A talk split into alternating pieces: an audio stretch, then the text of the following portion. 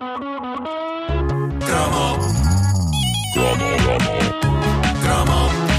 caderneta de cromos do Nuno Marco nas manhãs da comercial é uma oferta Montepio, junto ao lado forte da poupança e Holmes Place. Inspiramos as pessoas a viver bem.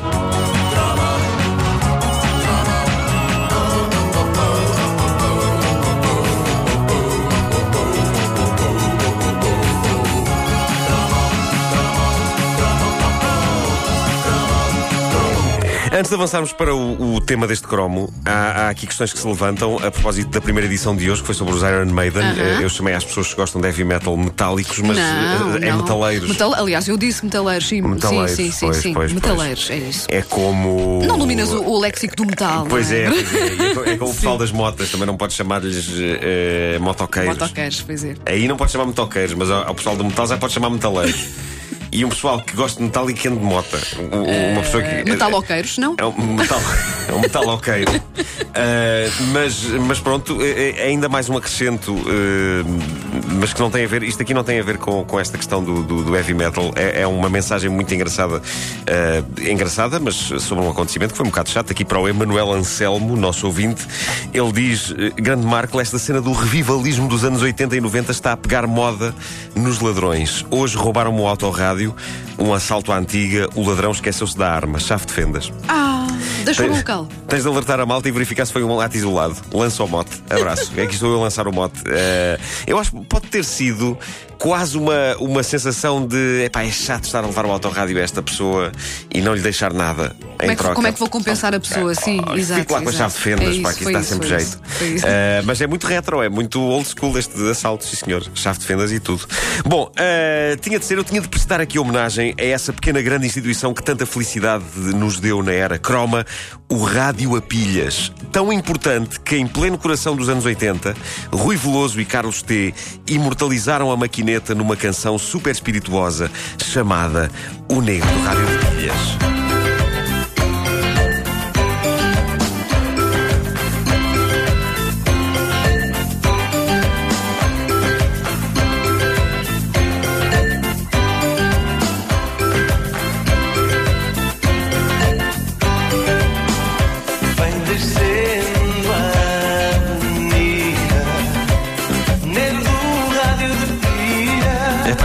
Gostei deste, deste eco desta canção, o chamado reverb.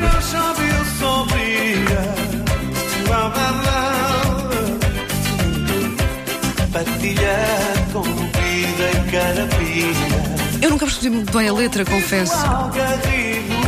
Eu acho que estava no disco, não estava? Não, não.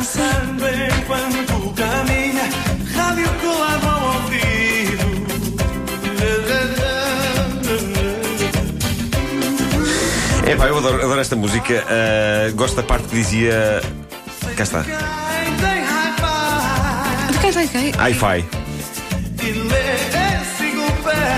e eu sabia de facto quem tinha hi-fi e lia enciclopédias, eh, mas a verdade é que, eh, tal como o negro, também eu era grande apologista do rádio a pilhas, mesmo que só tivesse onda média. O rádio que eu levava para a cama à noite nos meus anos de crescimento era uma pequena caixa branca e para encontrar as estações não havia nada disso de carregar em botõezinhos e de olhar para um mostrador digi- digital como têm hoje os rádios a pilhas. não. era com a rodinha? Era com a rodinha, era uma, uma tarefa de precisão ali com o dedinho, fazendo rodar o sintonizador e a ver o cursor a andar para cima e para baixo na- na- na- no, no- no fundo na- no espectro de- de- do, F- do FM. Não, isto, alguns eram só de onda média, ah, e- mas era uma tarefa, era uma tarefa de, de precisão para apanhar ali o posto que se queria.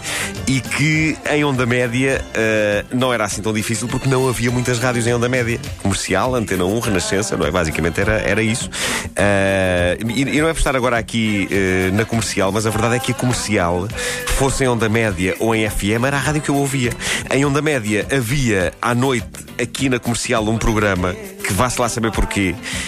Eu com 8 ou 9 anos adorava, chamava-se 24 Hora. Te lembras disso?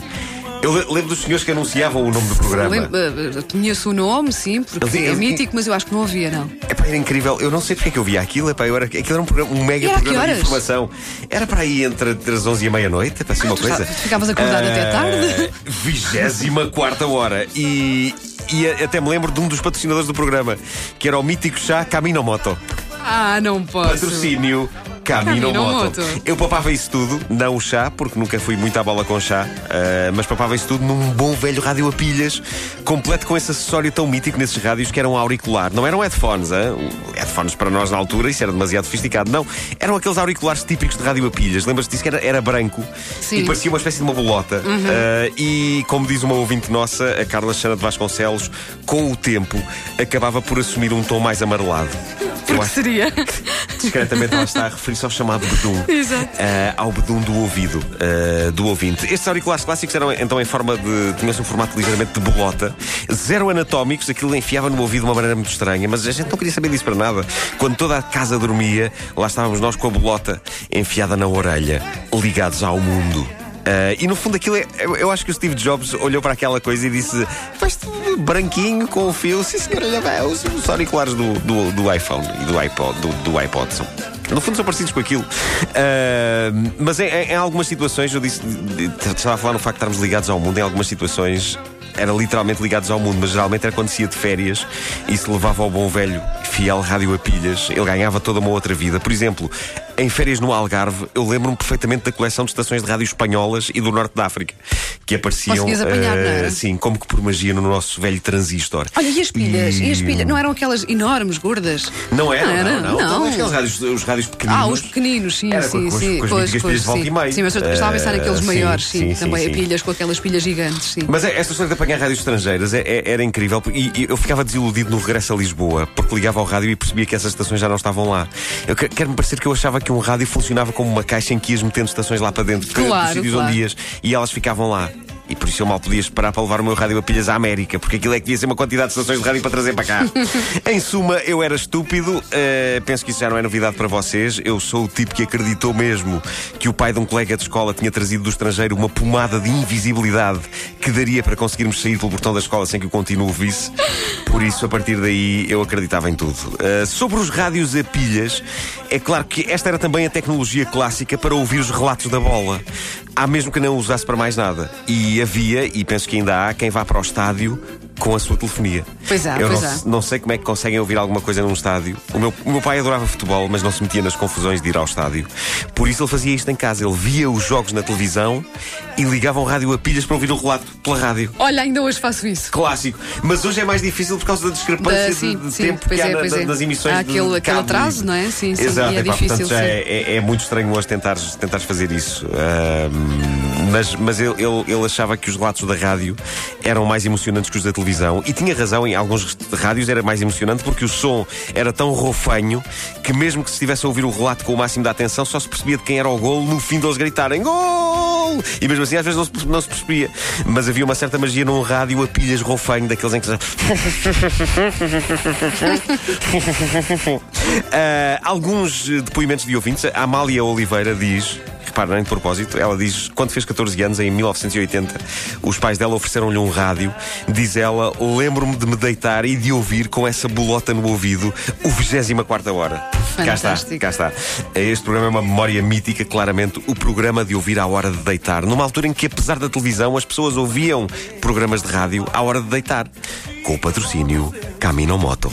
Eh, outro ouvinte, o João Gomes, diz: O rádio a pilhas foi companheiro debaixo da almofada para adormecer ao som dos 5 minutos de jazz na comercial Onda Média. Mais um mítico, lá 5 minutos está. de jazz. José Eduardo.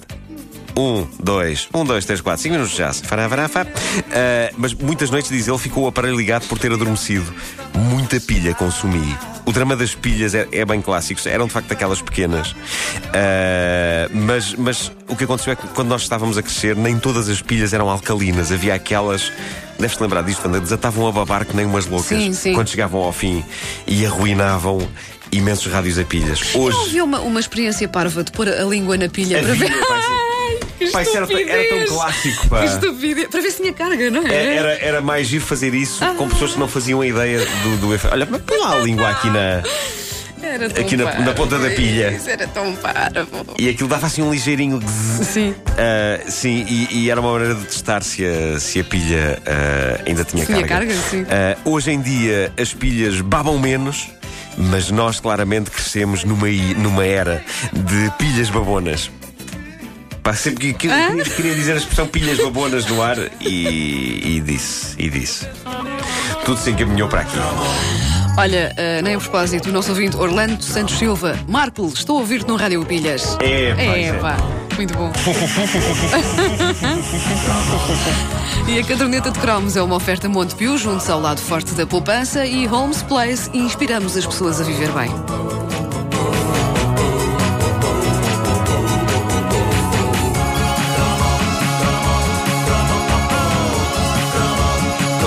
O Pedro Peixoto diz: Wanda, pior que tu a cantar, só mesmo a minha sogra. Ah, isto não tem nada a ver com a caderneta, não interessa. Eu canto assim tão mal, pois eu sei. Rádio Comercial. Rádio Comercial. A melhor música de 2000 em diante. Não é mau, é, é experimental. É isso, é isso, obrigada. Às 10 e 04 Ena, estamos tão atrasados. Não faz mal.